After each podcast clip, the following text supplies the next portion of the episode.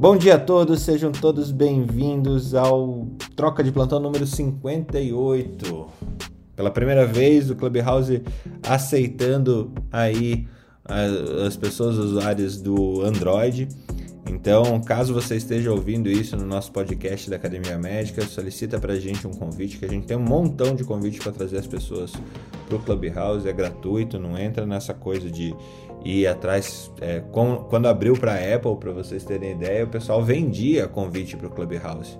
Não, a gente está com mais de 800 convites aqui, chama a gente, levanta a mão, é, entre em contato com, com o time da Academia Médica, manda uma mensagem lá no arroba Academia Médica no Instagram, que a gente também te disponibiliza um convite para você poder entrar aqui no Clubhouse. Tá?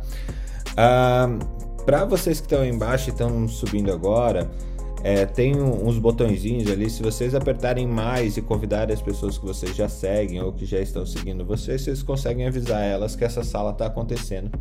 Essa é uma sala que surgiu da ideia de comunicar é, ciência, comunicar inovação, comunicar impressões políticas também sobre é, os diferentes pontos de vista das pessoas que, estamos, que estão aqui. É, eu acho que a grande valia dela é realmente a gente aproveitar é, várias é, observações. Não, ninguém é dono da verdade aqui. A gente está longe de querer isso, mas buscamos nos aproximar da verdade, trazendo diversos pontos de vista. E assim a gente já está a 58 episódios, teve coisa muito legal nesse caminho. A gente já falou sobre Big Data, já falou sobre startup de saúde, já falou sobre gestão, falou sobre VBHC, falou sobre screening, que foi é, ontem. É, a gente falou. Meu Deus, a gente já teve música. Música. Teve dia que teve um recital de manhã aqui. História, é, história, né? Também. É, é incrível. E, e para trazer esse começo, eu vou puxar aí a Marileia. Marileia, traga as suas fofocas do dia, mas também aproveite para se apresentar também para esse pessoal novo que está entrando aí pelo, no Clubhouse aqui da Academia Médica pela primeira vez. Uh, quem é a Marileia e, por, quais são as suas fofocas do dia? Bom dia, uh, sejam bem-vindos à turma aí do Android que está entrando agora aqui no Clubhouse e aqui no Troca de Plantão, que é acontece de segunda a sexta e é um horário maravilhoso, porque é onde a gente pode é, se atualizar, dar risada, começar o dia muito bem. Eu sou médica, gastroenterologista aqui de Salvador. Nessa foto eu tô o pessoal do Android, que a gente geralmente se apresenta também para as pessoas com deficiência visual, então a gente costuma se apresentar. Eu tô numa foto sorrindo, que é a minha característica principal, alegria, cabelos lisos, com uma blusa bege, uma parede assim meia marmorizada. E é isso aí. Aqui nesse troca a gente começa nas manhãs falando das fofocas científicas e não científicas. E hoje, Fernando, desde cedo que eu estou com a Adriana tentando viabilizar a entrada dela aqui, que eu nem me organizei em relação às fofocas. Mas a campeã das fofocas aqui é a Ana, que traz muita coisa pra gente, e todo mundo. As Anas, o Felipe, o Alexander, o Fernando. E assim, uma fofoquinha do dia aqui, só de noticiário, que hoje a gente vai ter um mutirão até nove da noite da vacinação com Coronavac. Ótima notícia boa. Chegou ontem de madrugada também a Pfizer, mais um lote da Pfizer aqui para Bahia e já vai ser distribuída para o interior, porque até então estava restrita só aqui a capital, mas já vai ser distribuída. E ontem aquela notícia que eu mandei, que eu li no jornal, da, da fase 3 da Glaxo, né, SmithKline da vacina, que eles têm a intenção de ser uma vacina de reforço.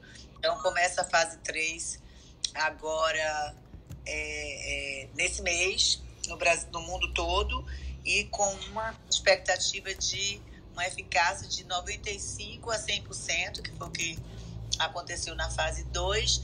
E vamos torcer, porque é mais uma opção. A gente tem que torcer para que chegue essas vacinas logo, e quanto mais melhor, para que a gente possa acabar um pouquinho com essa loucura toda dessa pandemia e, quem sabe, chegar rapidamente a como está lá no Reino Unido, nos Estados Unidos, já a, essa liberdade que a gente tanto quer de ir e vir sem máscaras ou a, a, a é, isolamento social.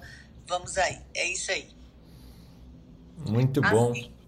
E aí depois eu apresento a Adriana, né, Fernando? Sim, sim, senhora. Tá é, eu tenho uma fofoca para você aqui, Marilé, para você, pro, pro Newton e para quem é, trabalha com gestão em saúde, tem uma. Um, acabou de sair na, na Cochrane, é, na Cochrane Library, o um estudo intitulado Paying for Performance to Improve the Delivery of Health, health Interventions in Low and Middle Income Countries. É, para quem não sabe. Gente, rapidinho, fala para as pessoas como que eles vão conseguir ler esse artigo. Vocês Boa. falar isso na apresentação. Eu já ia chegar lá na Paula Paningassi. É. Tem todo storytelling, Ana. Tem, não, não, não. Eu tô, eu tô com um script aqui na minha frente, veja só. É, ele tem o. Como é? O fichário. Não, não tem script. Imagina, eu não tenho esse nível de organização de. de, de, de, de... Eu tô muito atrasada, não. Aqui não tem script, não. É, não, mas esse. É tudo improviso. gente, para quem não conhece essa discussão, assim, a gente vive numa discussão de pagamento é, por, por job, né? Pagamento por, por é, assistência pagamento por performance e pagamento por valor. Né? Isso para quem é médico e não, não participa da discussão de gestão é, é sobre esses caminhos aí que a gente está que a discussão em nível de gestão está acontecendo. E esse paper ele é muito legal para trazer mais informações aí para vocês é, entenderem como que vai ser o futuro do pagamento médico ou do pagamento dos profissionais de saúde. E aqui a gente disponibiliza eles no nosso grupo de Telegram, que você pode é, pedir para mim ali no nosso Instagram, porque aqui no Clubhouse não tem mensageiro, então tem o, meu link do Instagram, clicando ali na minha caretinha, depois de me seguir, tem a parte do meu Insta, ou de qualquer uma das pessoas que estão aqui, Marilé, Alexander, Ana, Felipe, Adriana, é, Ana, Thiago, Newton, todos eles têm, têm esse link, a Adriana ainda não, mas a Adriana vai pular lá para dentro logo logo. É, para obter os artigos que a gente vai comentando aqui durante o dia. É, eu não me apresentei direito, meu nome é Fernando Carbonieri, eu sou médico também, é, fundador da Academia Médica e há três anos, mais ou menos quatro quase, eu decidi ejetar da assistência para é, fazer a Academia Médica em si. Hoje somos aí a maior comunidade para profissionais que trabalham na saúde e falam português no mundo. Somos mais de 216 mil pessoas. E aqui o Clubhouse é um dos canais que a gente usa para manter os nossos seguidores, as pessoas que estão conectadas conosco, informadas e leves e, e felizes e consternadas também, porque não, mas com certeza ativas é, frente a esse, as mudanças do mundo que acontecem todos os dias. Alexander, bem-vindo. Quem é você e quais são as suas fofocas do dia? Oi, Fernando, tudo bem? Eu ia pedir para passar, né? eu sempre eu sempre entro atrasado de propósito aqui para deixar mais para frente, porque eu sei que as Anas falam bastante. Então, até para me recompor aqui, eu sempre de manhã muito cedinho fico ainda ainda atrasado aqui na nos temas. Bem, eu acho que ontem a gente trouxe já ou ontem, não, segunda e terça, assuntos interessantes. Acho que a gente está justamente no que a Marília falou, na expectativa aí da, da vacinação na, na, nas cidades. A gente viu um avanço bem grande, eu vi um número grande de pessoas sendo vacinadas. Aqui em São Paulo tinha um cronograma iniciar é, um público específico hoje, né, de, da população profissionais autônomos uh, com idade acima de 30 anos. A maior parte das, dos lugares está com a vacina Pfizer mesmo, né? mas eu vi colegas que tomaram em diferentes lugares com, com AstraZeneca, com Pfizer, mas na sua grande maioria a Pfizer. É, e, e o que eu percebi que, apesar de começar hoje, já vi o pessoal liberando quem tinha disponibilidade, avançando nisso e disponibilizando previamente. Vi também que é, não houve assim, uma, um controle muito efetivo com relação à questão da comorbidade, com, com atestados mais genéricos de hipertensão arterial, é, entre outros, acabando sendo vacinados, né? Acho que é, a disponibilidade, a resistência, vamos lá, as dificuldades de ter acesso à imunização, ela ela está diminuindo, né? Eu acho que a gente vai avançar muito muito muito mais rápido e a gente já tinha, eu já tinha comentado semana passada que quando a gente. Eu tinha falado, por coincidência, semana passada, da questão dos cálculos, né? Lembra que eu falei, ó, a gente já está avançando aí pessoas que estavam recuperadas, quando a gente olha a predição, é, cálculos preditivos de CEIR, eu não fiz nenhuma conferência essa semana ainda, acho que vale a pena, porque hoje já estamos na quarta-feira, talvez eu comente um pouco mais para frente, mas de pessoas recuperadas, que é um ponto importante, é, de pessoas vacinadas que entra agora nesse cálculo, que a gente já tinha atingido um número considerável, e pode ser que um futuro breve a gente possa até trabalhar com, nesse cálculo, lembra, né, que é o que a gente comentou ontem lá da questão da Áustria com os 3Gs, né, de, de, de liberar as atividades para quem está entre um desses três dias, que traduzido do alemão para o português seriam o número de pessoas vacinadas, o número de pessoas recuperadas ou pessoas testadas no, no período de 72, 48 ou 24 horas, dependendo do tipo do perfil de testagem é, que foi adotado. Então, ou seja, isso é ajuda a reduzir bastante o contágio comunitário da Covid e principalmente quando a gente fala de retomada de atividades nos escritórios, nas oficinas e tudo mais, né? É, eu acho que basicamente seria isso, viu, Fernando? Vamos ver se a gente, se eu, se eu trago mais para frente algum um outro ponto aqui que eu tinha levantado sobre a questão da VCMH e a gente já conversa. E só rapidinho, quem é o Alex, para o pessoal que não te conhece? Opa, Fernando, desculpa. Bem, eu sou médico do trabalho, formado pela Universidade Federal do Paraná, venho aí da terra do Fernando, né, de formação. Fiz também tanto a minha formação em medicina do trabalho aí, faculdade de medicina na Federal, mestrado na Federal é, é, do Paraná, fiz MBA pela FGV e trabalho no ambiente corporativo, então já fui e continuo sendo gestor uh, uh, corporativo de, de várias empresas, já trabalhei em vários segmentos aí, desde óleo e gás, eh, construção civil, serviços, né, varejo, então em, vários ramos. E hoje sou diretor de ética da São Paulo de Medicina do Trabalho, também sou do subcomitê de, de saúde da Associação Brasileira de Profissionais de Recursos Humanos.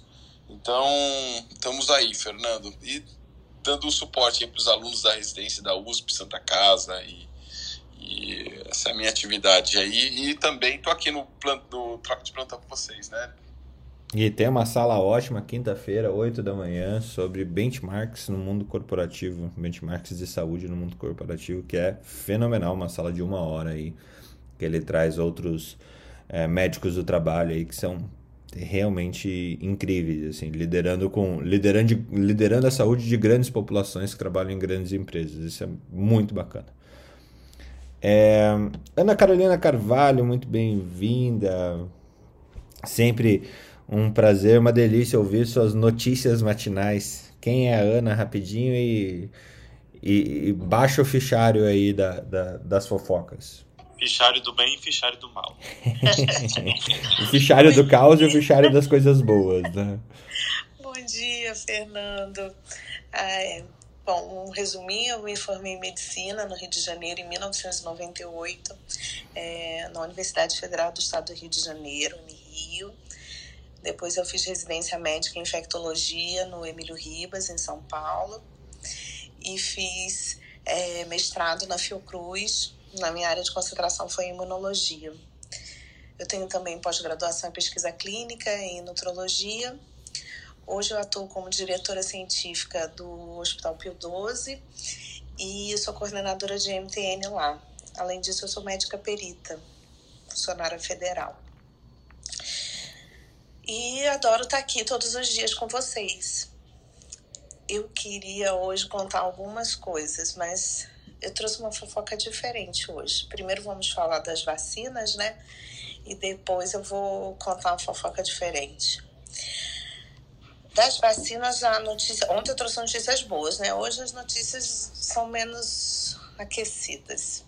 A China vai enviar apenas um terço dos insumos esperados pelo Butantan nesse mês. Então, o Butantan estava pensando que ia receber é, 4 mil litros de IFA e que iria produzir 7 milhões de doses. E no dia 26 ela vai receber 3 mil litros de insumos para a Coronavac. Isso é suficiente para produzir 5 milhões de doses do imunizante. Tá? Dentro de tudo que ela tem para receber, ela só vai receber 3 mil do total que ela tinha para receber, que era mais do que esses 4 mil que ela já estava esperando receber e que era que, a, o esperado. Então, mas vamos nos virar, né? milhões. O governo disse que com certeza vai haver atraso na vacinação por causa disso, tá? Porque é, a Coronavac é a vacina que tem mais vacinados brasileiros, então isso deve atrasar a campanha de vacinação nos meses de maio e junho.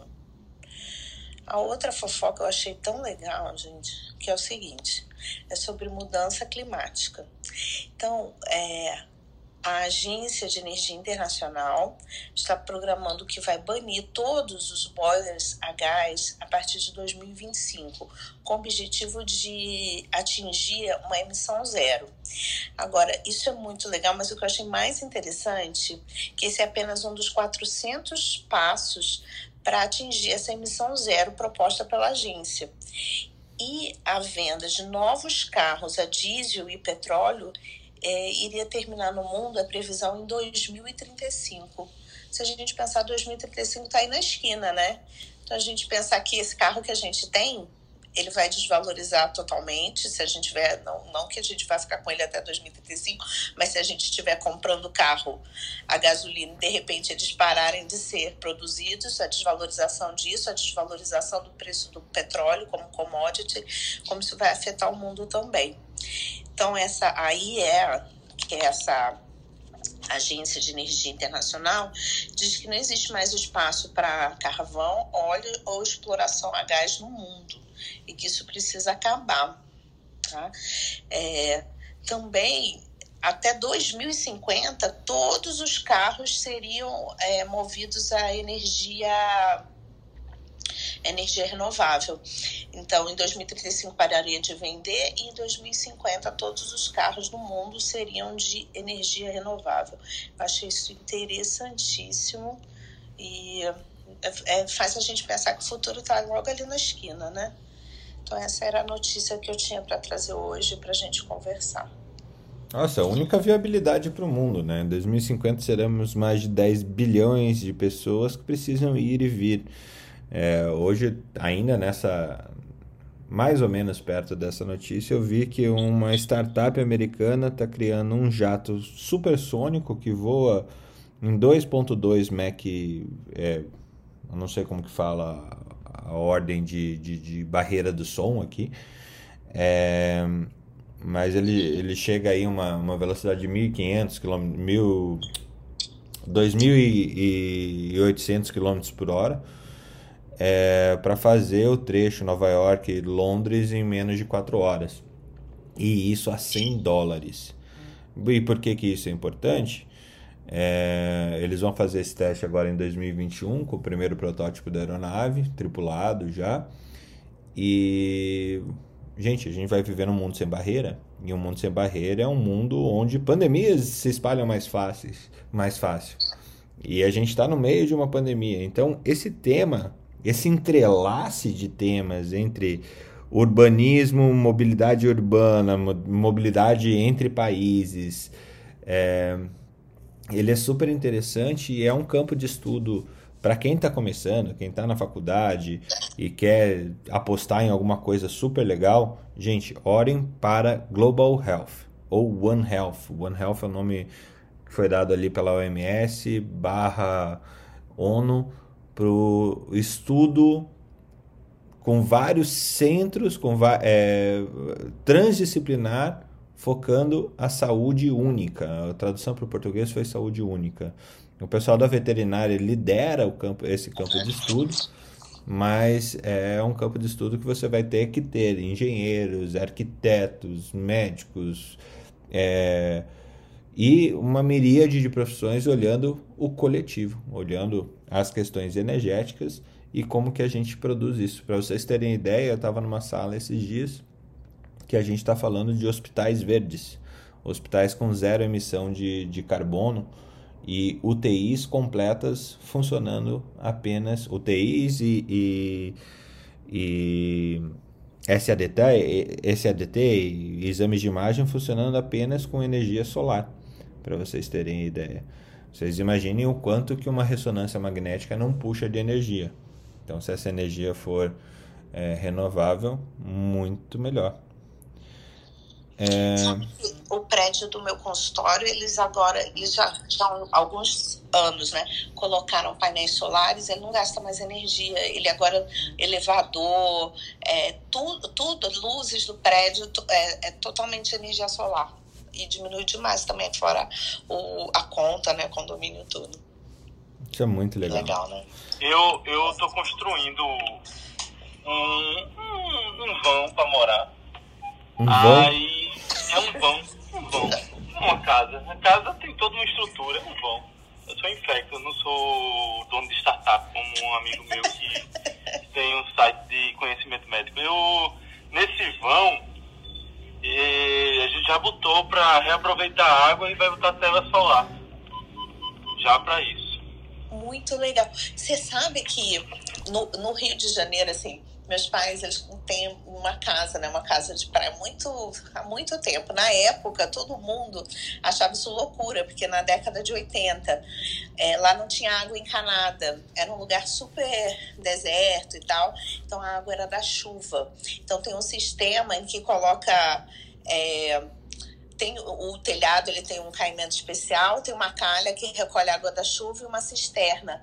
Toda a água até hoje que a gente usa lá dá para o ano inteiro é da chuva, porque tem uma cisterna grande. Então, era, ai gente, lá não tem água e hoje é super chique, né? Porque você olha agora, você mente água da chuva para poder é, é para tudo lá, né? Para banho, só não é para cozinhar, mas para banho, para molhar as plantas. Isso é uma coisa legal de, de implantar na casa, colocar nem que seja para você utilizar para água em que você vai é, lavar ou encher a piscina ou, ou que vai ser para você é, usar nos banheiros, nas descargas, é super legal. E não custa nada, né? Você coloca a calha, barato, o sistema, você recolhe a água e você coloca uma cisterna e você tem água é, que veio da chuva que seria perdida, né?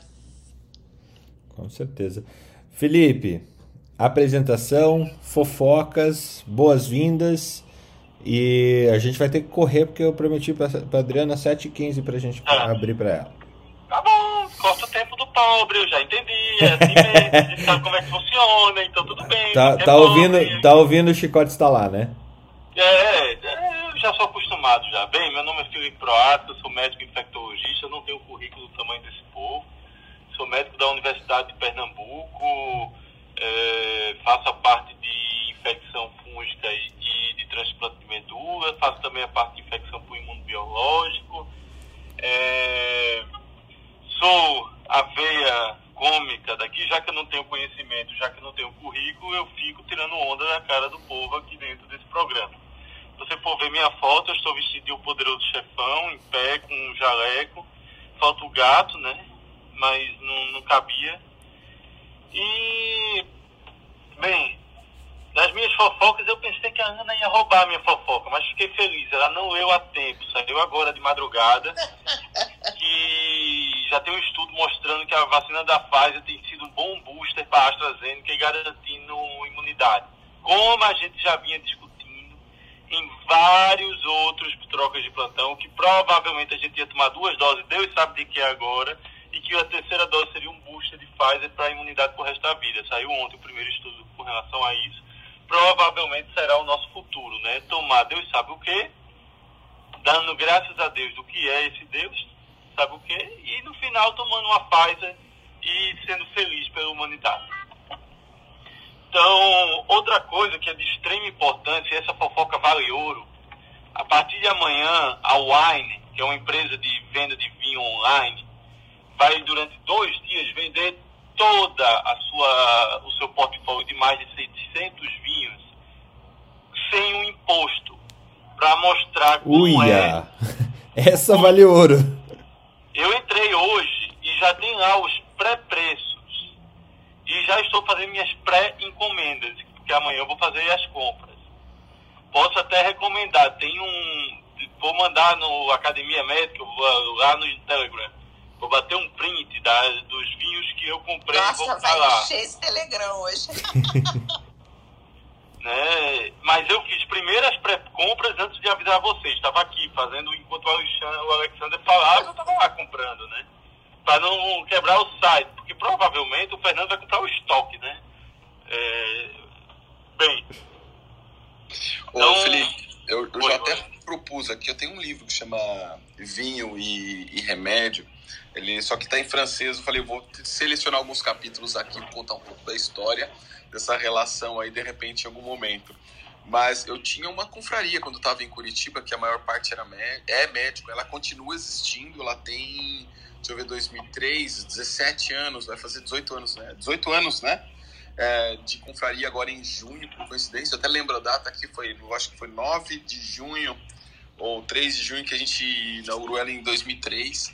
E ainda existe, meus colegas lá se reúnem é, quinzenalmente para degustar vinho. Eu acho que a gente vai trocar uma boa lista aí. Hoje, Pois- então, hoje Pois amanhã. é, eu acho, acho que a gente deveria já falar, porque ainda dá tempo para comprar até amanhã, viu? Eu tenho, eu tenho aqui, Alexander, a noite do vinho. É o quê? É um país. Todo casal tem que levar uma garrafa de vinho daquele país. Então a gente faz na casa de alguém, a comida é típica da região. A da minha, a, quando foi na minha casa, a comida era australiana. Vou até mandar as fotos depois. E aí, a gente, cada casal leva um. E aí vai conhecendo, ele tem que apresentar o vinho, falar por quê e todo mundo degusta. A, a gente tinha também temáticas, a gente fez muitas experiências, né? é, é, degustando às vezes o mesmo rótulo com aberturas de de diferentes datas, degustações verticais por região, fizemos degustação. A gente, cara, se olhar lá no meu e-mail, ainda continuo recebendo. é, eu acho que já foram degustados mais de 5 mil rótulos, é uma coisa assim absurda. É, 5 mil eu creio que não, porque a gente estava no 2000 em, em sete anos atrás, deve estar mais ou menos aí nos quase 4 mil rótulos é, de vinhos e imagina, calcula quantas degustações que não foram aí ao longo de quase 18 anos. Mas é, é muito legal isso, porque você, você explora a temática é, enogastronomicamente. A gente, criou uma confraria, até comentei aqui em São Paulo, o pessoal começou a mudar para a França, para o Panamá, e não sobrou quase ninguém da confraria. A gente acaba É, meu amigo, os meus, os meus mudaram aqui para Bezerros, Caruaru, Petrolina, né? Garanhuns, né? É, é, é trabalhar mesmo, Eu sei como é que você sofre. Eu sei como você sofre. Você sabe que, o, na minha opinião, o melhor custo-benefício de vinho, um vinho de 100 a 120 reais, é o Papa Figos, que é da Casa Ferreirinha lá em Portugal. É um, é um vinho, para mim, um melhor custo-benefício que eu já tomei. É um É meu- vinho espetacular, tá sempre na minha adega aqui. É, aqui, é, tem, tem, tem vários aí que estão tão bem interessantes. O Papa Figos é, ele é bem macio porque é, agra- agrada bastante os gostos. O ruim é assim, né? Que lá em Portugal eu acho que ele custa o quê? Você compra até no supermercado por 8 Cinco euros, euros. né? É 5 Cinco euros. euros. Eu paguei 6 euros num papafigo em Lisboa. Aqui é sem conto. Não, É, eu- porque, se bem que o euro agora tá quase chegando lá, mas assim, é um absurdo, né? Um vinho agradabilíssimo? Não, A gente tem que marcar um dia aqui na Academia Médica de sommelier. Eu Boa. trago um sommelier e a gente fica tocando terror aqui, sabe? É aquela coisa, tra- traga seu sommelier para o. é, em vez de levar o vinho, leve o seu sommelier, é isso? É, e a gente devia a- trazer um de cana, né? Mas passou de 51, mas a gente pode pegar o de 80. No 80, que é o, é o aniversário da Pitu. A gente pode definir o rótulo E a gente pode fazer uma conversa assim, ó, tá vendo? Ó, sobre, que, sobre as impressões sobre cada um desse e ainda fazendo os insights do Felipe aí, ó. Gente, É. deixa, eu, deixa eu tocar, porque Fala. se ficar embora, novinho, ferrou. embora, A gente dá embora. café da manhã, a gente vai até de noite nesse negócio. Fui! Adriana, bem-vinda. Como primeira vez, é, é, esse, é essa a lógica aqui do, do, do pessoal. É realmente um- uma mistureba de assunto, mas somos todos. Sim. Tem a Yumi, viu, chefe? Sim, sim, mas eu só tô dando um oi pra, pra Adriana pra ver se ela tem uma fofoca assim que ela puxa. Putz, li um paper ontem que eu acho que é legal todo mundo saber, do tipo. é, Como acabei de ver aqui, que saiu na, na Cochrane de novo. é, Cadê? Eu perdi. É, sobre a necessidade de você fazer colonoscopia de screening, que a gente falou ontem, é, a partir dos 45 anos. Tudo bem, Adriana? Aperta o microfone. É assim mesmo, a gente se acostuma a desligar e ligar com frequência. Mas é? ela tá, tá- Aí, Se teu celular estiver carregando, de vez em quando ele dá um então pau no programa. fone. Eu acho que é o fone de ouvido que não pode colocar o fone. Eu acho que tá dando e se o celular estiver carregando, não funciona. A gente tem um, um curso de moderador de Clubhouse. Não, então assim, eu acho que essa, esse bate-papo super interessante em relação à, à agroecologia, né? Uma tendência mesmo na, na própria doença inflamatória. Agora mesmo, essa semana, a gente está liberando uma, uma cartilha de prevenção às doenças inflamatórias intestinais e um dos capítulos é, é falar sobre meio ambiente, sobre reciclagem, compostagem, construções ecológicas, energias renováveis. É, porque tudo isso vai, vai impactar na qualidade do nosso alimento, né? A gente sabe que as, as monoculturas, elas esgotam o solo e aquecem, é, contribuem ainda mais para o aquecimento global, utilizam mais água do que é, o normal, e aí várias é, organizações vêm defendendo o conceito de agrofloresta e tudo mais, para que a gente consuma mais orgânicos, para que a gente consuma mais alimentos da terra, mais fibra, e que essa seja uma bandeira da, da prevenção das doenças inflamatórias. Então, tô adorando o bate-papo. Marileia traz amiga, ela já vem assim, de, de, de carrinho, né? Ó, a gente tá lidando com Global Health mesmo, tá? Hoje. Eu vou ser desempregado, já tô me despedindo da galera. Gente, se não aparecer amanhã, já sabe o que aconteceu. Eu acho que a Ana era a Ana Panigassi, né, Ana? Bem-vinda. Ah, só avisar pra Adriana que quando a gente ficar abrindo e fechando o microfone, a gente tá batendo palma. É, esse movimento. Ah, ótimo, perfeito. Assim eu vou entender no grupo. Não é crise convulsiva, não, né? Que a pessoa eita, tá tendo uma crise convulsiva ali. Ana Paula Panigassi, ó, todo mundo foi econômico nas fofocas, viu, Ana? No- nos traga. Mandou recado, mandou recado. É, não deu nem bom dia já, né? Bom eu achei que eu nem dia. ia falar. Eu achei que ele. Eu achei Bom que hoje nem ia dia, ter ver. Quem é você? Ó, e- não tem imposto aí? Vai ter promoção sem imposto de vinho aí na Irlanda, Ana? A Wine É. entrega na Irlanda? Não, né? Beleza. Não, era só isso que eu Gente, só pra falar que o único patrocinado pela Wine é o Felipe, tá? A gente não tem não tem A conflito cada de 10 interesses. compras com da a- academia médica eu ganho um vinho.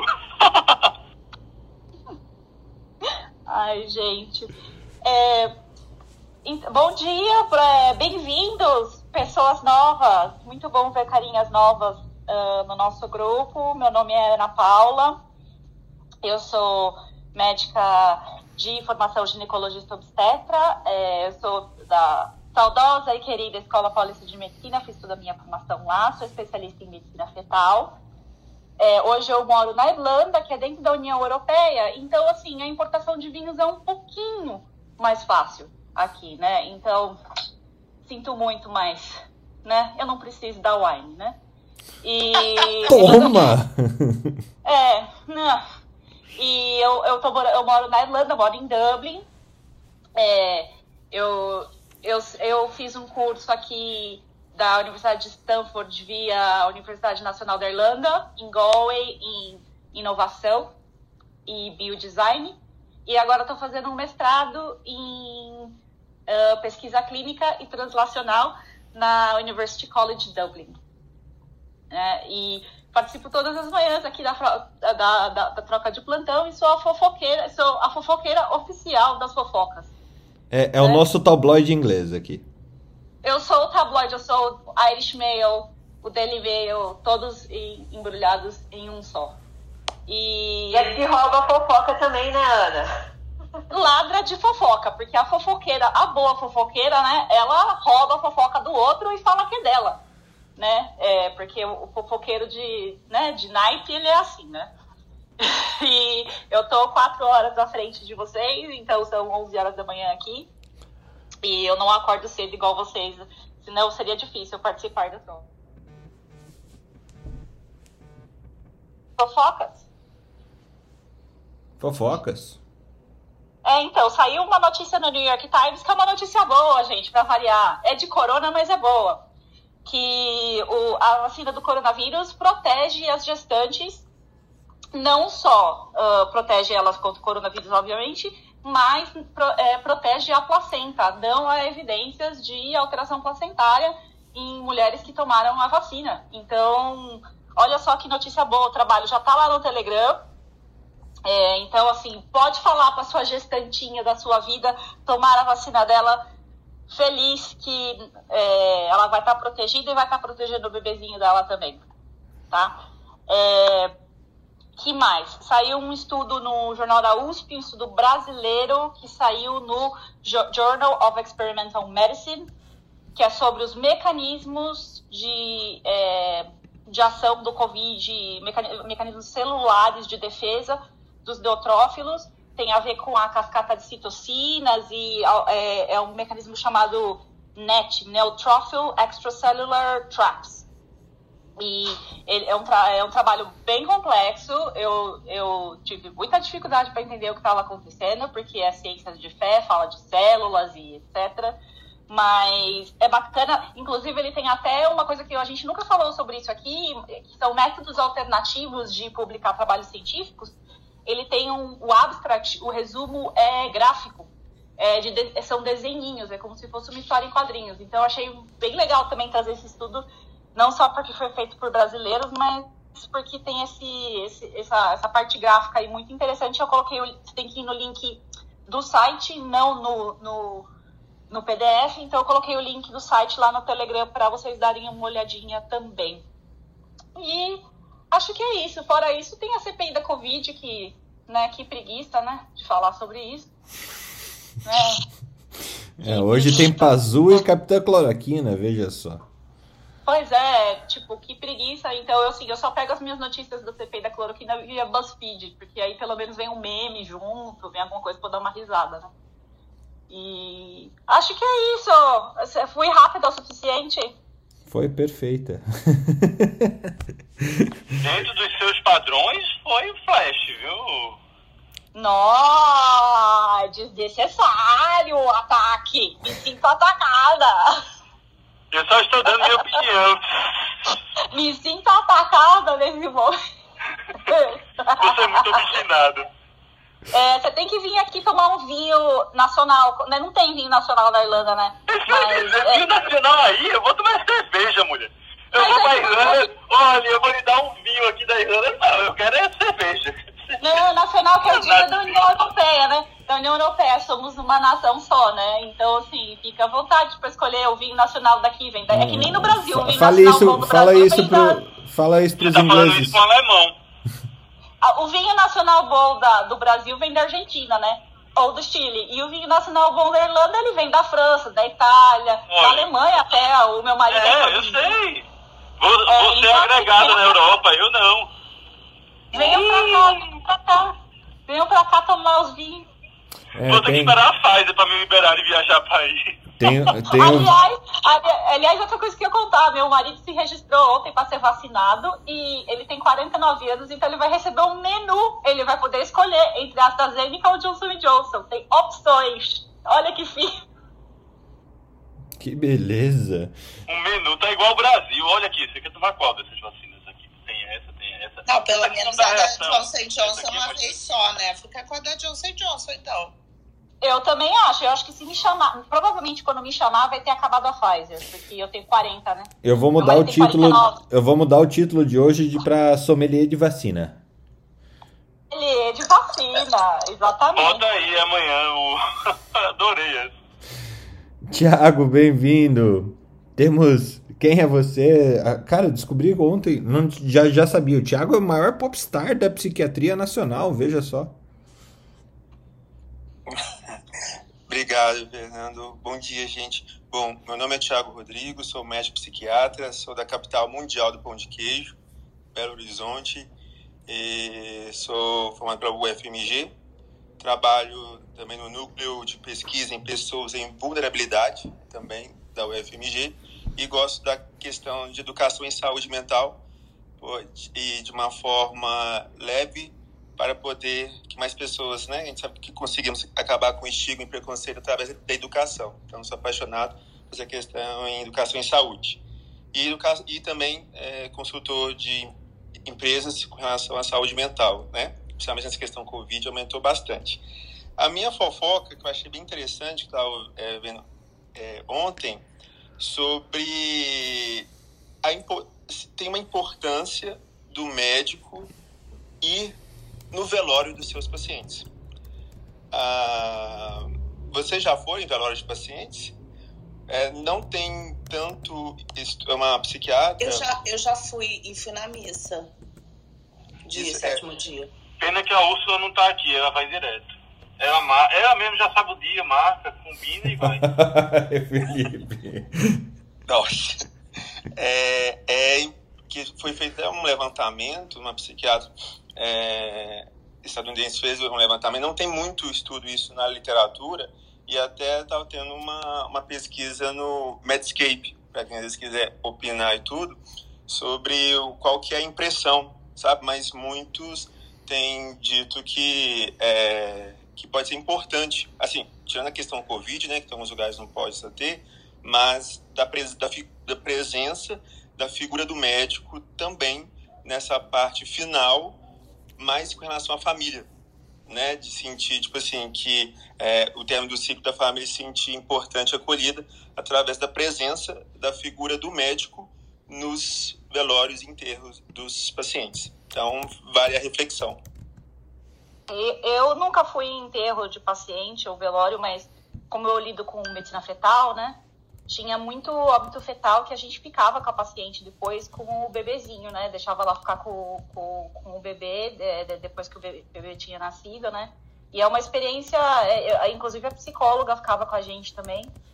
E é uma experiência muito interessante, porque o óbito fetal é a morte antes da vida, né? É, um, é uma Sim. coisa muito louca, né? Então, assim, eu, eu, eu tenho essa experiência nesse sentido e é uma é, é, é inesquecível. É, eu lembro de. Eu não lembro de todos, mas assim, eu lembro da sensação, é, e também como fazer medicina fetal. Como muitas vezes a gente é a única pessoa que a paciente sabe que ela pode confiar, né? Quantas vezes já a paciente né, não sentou comigo para conversar sobre o velório do neném, porque o pessoal queria fazer o quartinho e fazer o né, caso de anencefalia, por exemplo, né? É. A família quer fazer quartinho, quer fazer e ela, ela queria planejar o velório do bebê e ninguém queria fazer isso com ela, né? Então, nesse sentido, eu já participei bastante. Tiago, eu acho que vale, como você colocou aí, uma reflexão. A gente tem que pensar também na saúde emocional do médico. Então, a gente lida o tempo todo só com dor, com sofrimento, com queixas. Ninguém chega assim, olha, eu estou bem, vou fazer uma festa, bora aqui comemorar. Então, assim, eu acho que é reflexão, reflexão de quando, de como, de se teria especificamente alguma situação que o médico deveria se envolver a este ponto, já que na nossa relação com o paciente a gente também tem que evitar um envolvimento absurdo do ponto de vista emocional com aquele paciente, porque eu acho que isso também não vai ser saudável com o próprio, com a saúde do médico. Então, eu acho que vale a gente refletir. Bem interessante isso que você trouxe, mas eu acho que vale a pena a gente refletir em todos esses aspectos. Ah, eu concordo, Marina. Mas, assim, eu acho que a gente sente no coração quando a gente pode e quando não pode. Tem paciente que realmente morre se fica arrasado, né? Agora, esse caso, por exemplo, que eu estava lembrando, é, foi, foi muito triste porque era um paciente HIV positivo e ele começou a não querer mais se tratar É, e foi se deixando né, ir, e a, a mãe dele era uma senhorinha e ele era filho único. Então, sabe quando você sente que você precisa ajudar aquela pessoa, proteger aquela pessoa? Então, nesse momento, eu achei que estar lá com ela e ela ficou muito grata. Então, assim, na verdade, eu estava continuando o meu cuidado porque eu estava preocupada com a mãe, sabe? Mas às vezes a gente não tem condição de ir, eu entendo. É, acho que cada, cada é. momento é um. Eu, eu não sou muito a favor de, do rito em si, eu, eu pessoalmente, né, do, do enterro, dessa questão toda, eu tenho muito essa, essa dificuldade, assim, isso é pessoal meu. Tanto é que eu já disse que lá em casa eu quero ser cremado. Não, quero aquela questão de que tenha que ter um velório, as pessoas têm aquela necessidade, obrigatoriedade de ir. Mas isso é uma questão pessoal minha. Muitas vezes a gente tem que entender que o rito em si, às vezes, é mais para dar o suporte à família, né? Toda a questão da atenção à família. E acho que é importante, sim. Pra gente que é infecto, né, Ana? É, às vezes, ah, o médico uhum. diz, meu Deus, ele tinha HIV, meu, tá vendo? Não. Eu tinha um paciente meu que uma vez ele chegou pra mim, eu já contei essa história aqui, que ele olhou pra mim e disse, eu não sei o que eu fiz de errado, mas eu vim aqui, pediram que eu vim aqui no infecto. Eu digo, tá, vamos Nossa senhora. O que é que aconteceu, né? Mas eu acho que é, eu acho muito importante que mostra que havia muito além de uma relação é, profissional, né? Existia também uma relação pessoal. Você, todo mundo aqui que é médico sabe, né? Quando um paciente seu, independente da causa, falece, um pouco de você vai junto também. E não é fácil. Aí diz, ah, vocês são muito frios, somos nada, é doloroso. Essa época do Covid mesmo, ela testou nossos sentimentos, né? É uma mistura muito Nossa. forte. Uhum. E, e, tá e pesado. A gente, tá, a gente diz que está inebriado ainda no caos, né? Enfrentando, enfrentando. Mas quando tudo isso acabar, essa dor vai vir de uma vez. Vai, você vai começar a relembrar de coisas. É, eu estou pensando em escrever Memórias da Pandemia. Porque. É, é, eu não sei qual, como, como tá para você, Felipe, mas assim, eu me considero muito sortuda. Eu, eu não, não pratico mais medicina diretamente, então eu não tenho mais contato com isso, é tudo na base da memória mesmo, né? Mas é, a psicologia obstétrica na escola é muito forte e elas são muito presentes. E eu tive a oportunidade de várias coisas assim que eu tive que passar como obstetra, né? É, fazer interrupção de paciente que foi abusada sexualmente, ou fazer um, é, é, fazer um parto de um óbito fetal, alguma coisa assim. Sempre tinha uma psicóloga para eu contar. E fez muita. E assim, hoje, olhando para trás, na hora a gente nem percebe, né? Mas hoje, olhando para trás, eu falo como eu fiz sortuda de ter essas pessoas na minha vida. Então, assim, voltando até no que o Thiago estava falando, né? É, talvez a gente precise mais confiar mais, né? É, será que eles perguntaram quanto que os, os, médicos confiaram nos outros profissionais? É incrível essa discussão, gente. É... Eu acho que é, é, sempre fundamental a gente olhar sobre, sobre esse viés, a, a saúde do, do médico, a saúde dos profissionais de saúde também que cuidam, né? A saúde é cuidando de quem cuida, é, é super importante. Gente, eu, é, Newton, Jamil e Débora, eu vou pedir desculpas para vocês para voltar para Adriana, porque a gente combinou com ela de, ela falar algumas coisinhas aí para gente sobre, é, principalmente sobre doenças inflamatórias intestinais e como que a gente pode, é, de uma maneira generalista e não deixar só para o gastro, só para o especialista, é, esse diagnóstico de uma doença que, assim, se a gente pega precocemente, a gente demora mais tempo para dar um imunobiológico, né? Ou, se for necessário um imunobiológico, a gente, é, depois diagnosticando corretamente, a gente consegue mitigar esse uso e não ser tão é, caro e trazer qualidade de vida aí para o paciente. Então, Adriana, obrigado por, por estar aqui. Obrigado, Marileia, é, de trazer uma amiga aí para estar aí conosco. Acho que é, é, legal até a Marileia te apresentar. Isso aqui não é num congresso, a gente normalmente não tem é, pompas nenhuma nessa nossa apresentação, mas é, é, muito legal saber do seu currículo pela cabeça da, do, dos nossos amigos. Ontem eu apresentei a Ana Paula Panigassi e foi super divertido. Oi, é, uh a Adriana ela é uma médica jovem, atua aqui em Salvador e é uma referência aqui quando se fala em doença inflamatória intestinal. Então, quando Fernando você falou comigo sobre esse tema, ah, eu conversei com um outro amigo que foi meu professor e aí não teve dúvida na indicação da Adriana. Por isso que ela está aqui hoje com a gente. Entrou exatamente agora de manhã no Clubhouse, então tudo muito novo para ela, mas eu já vi que ela está se dando bem nessa entrada nova, acertando mais do que se atrapalhando com o Clubhouse. Então, Adriana, eu queria primeiro te agradecer. A gente também trabalha no mesmo serviço que eu faço uma vez no mês, que é um serviço só de endoscopia e colonoscopia. E eu queria agradecer a você, Adriana, por, por a sua disponibilidade de estar aqui trocando um pouquinho de ideia conosco em relação à doença inflamatória intestinal, principalmente nesse mês que a gente fala tanto na prevenção, tá? Bem-vinda, Adriana. É o fone. Microfonezinho no canto. Não, não, mas ela tá com o microfone. É, é o fone de ouvido ou o carregador. Pode ser o carregador. Adriana? É a Adriana.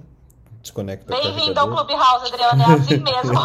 É assim mesmo. Você tá conforme escrito. Teve um amigo nosso que passou 30 minutos calado, abrindo sala e ficando mudo e conversando no WhatsApp dizendo que tinha algo errado acontecendo. Então, esse era eu, no caso. É... Maria, a culpa foi Não, enquanto ela tá explicado, tentando, né? passa, vê se o Newton ou a Débora querem falar. Isso, Newton. Eu acho que ela tá, saiu e entrar. Newton, se apresente rapidamente. Débora, depois Jamil. Daí a gente volta pra Adriana na hora que ela voltar. Voltou aí, você quer voltar com ela? Vamos lá. Deixa eu ver, Adriana. Tá ouvindo? Aí, agora te ouvimos. Sei realmente o que é que foi. Eu tava sem o fone e também não tá carregando, sei lá. É, pessoal, então. eu- isso me lembrou um, um meme. é, que é avisa a Samsung que hoje quem trava é nós, né? Mas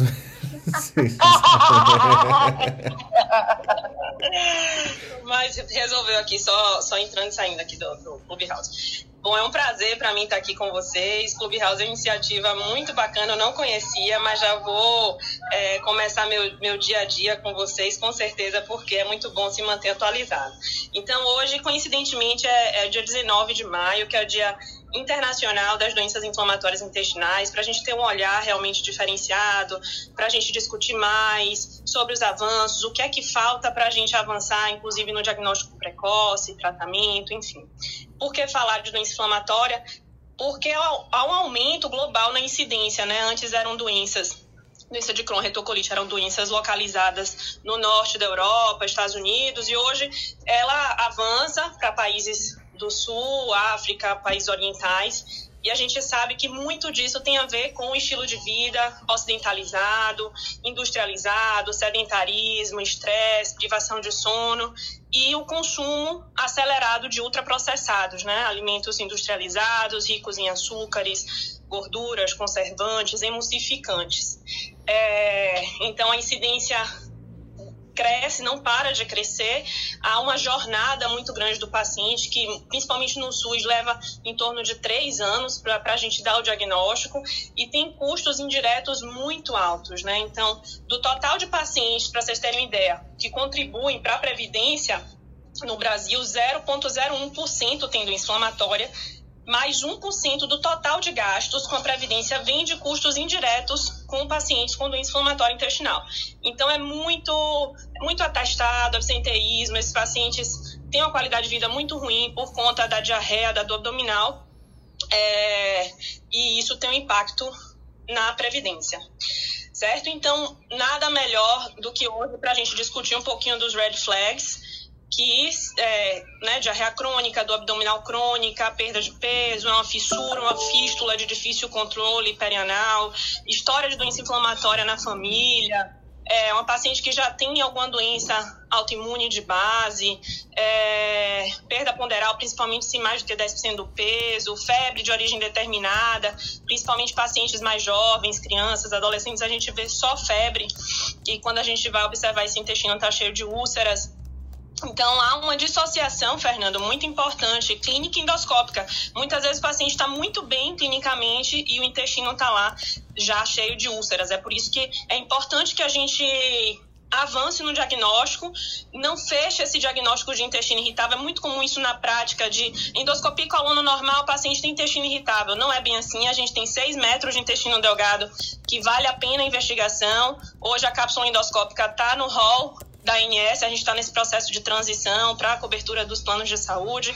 Então, é lógico, é 10% dos casos só de Crohn de, de delgado, mas existe, nem tudo, né? É, a gente precisa ficar taxando de, de, de, intestino irritável, então a gente vai é, pegando os sinais de alarme. Hoje a gente também tem a calprotectina fecal, que é um marcador inflamatório nas fezes, que também já está no rol da INS é, e que nos ajuda muito nessa diferenciação de intestino irritável e doença inflamatória intestinal. Então, basicamente é isso. Quando a gente é, fecha o diagnóstico, a gente tem uma, uma janela de oportunidade para atuar, porque são doenças com curso é, clínico bem é, variável de atividade e remissão, e é, elas, elas se prolongam, se, se a, a, gente não trata, não intervém ali na hora certinha, elas vão complicar lá na frente, seja com estenose e fístulas, como na doença de Crohn, seja com câncer coloretal, na, na retocolite ulcerativa, com progressão da doença, né, de uma retite para uma pancolite, enfim. É, e aí a gente tem essa janela para a gente atuar. É lógico que a gente segue duas estratégias, ou top-down, que é quando a gente já entra com todo o armamento da terapia biológica, ou step-up, que é quando a gente vai começando, né? É, a escadinha, os 5 aminosalicilatos, que hoje já não é mais indicado para a doença de Crohn. A gente sabe que o Crohn tem um potencial inflamatório muito maior do que a retocolite e 5-asa já saiu dos consensos, a gente não usa mais. É, mas a gente vai subindo para imunossupressor, azatioprina, 6-mercapto ou metrexate, para depois chegar na terapia biológica. E a gente utiliza de vários sinais clínicos, endoscópicos, laboratoriais, histológicos, radiológicos, para a gente traçar esse perfil do paciente. É uma doença mais agressiva, é uma doença mais tranquila, é, em que momento é que, que eu vou atuar e qual estratégia que eu vou atuar, lógico, tudo isso em consonância com, com o paciente. Mas podem me. É, o, que eu, o que eu ia aproveitar você aqui e é, a gente tem algumas pessoas que têm um poder de síntese aqui nessa sala que é impressionante. Com certeza você vai entrar aí só para ciumeira do Felipe, você vai entrar entre essas pessoas, com certeza, viu, Adriana? É... Por que eu sou ciumento? Não, é porque assim. Porque eu acho. É... Porque você é escorpião. É, não, tem, tem uma explicação. Eu sou vingativo. Tem uma, tem uma explicação astrológica, com certeza, que a Ana. A, a Adriana, só deixa eu te avisar. Se você entrou nessa sala, você vai sair com um mapa astral, tá? Feito pela ah, Ana. Inclusive Inca, feito pelo Alexander.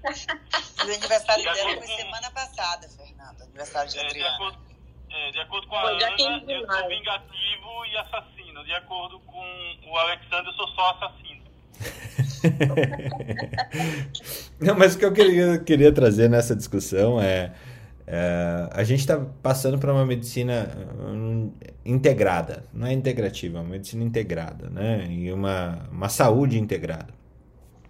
E Uh, você trouxe o curso da doença, realmente são vários testes para você fazer e é, vários testes medicamentosos, testes terapêuticos mesmo, para ver se o paciente evolui bem com, com o tratamento ou não, até que ponto aquele tratamento funciona, até você chegar no medicamento aí, que é um imunoterápico, que vai da faixa dos 5 aos 15 mil reais a dose, facinho, né, Adriana?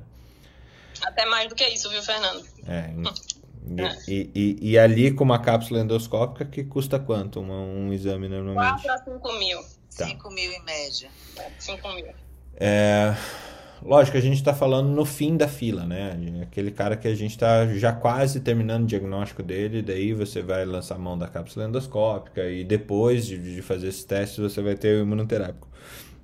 Mas até a gente começar a pensar em Crohn ou RCU, tem um tempo, né? E esse tempo ele está demorando quanto tempo hoje? É para ser uma doença que era mais rara e está ficando menos rara? Quanto, quanto tempo que o, o generalista está começando a pensar, opa, pode ser uma doença inflamatória intestinal, vou passar para o especialista, ou o que, que eu posso fazer para ajudar o especialista a, a, diagnosticar isso mais rápido? Qual o exame assim que o generalista não pode é, deixar de pensar?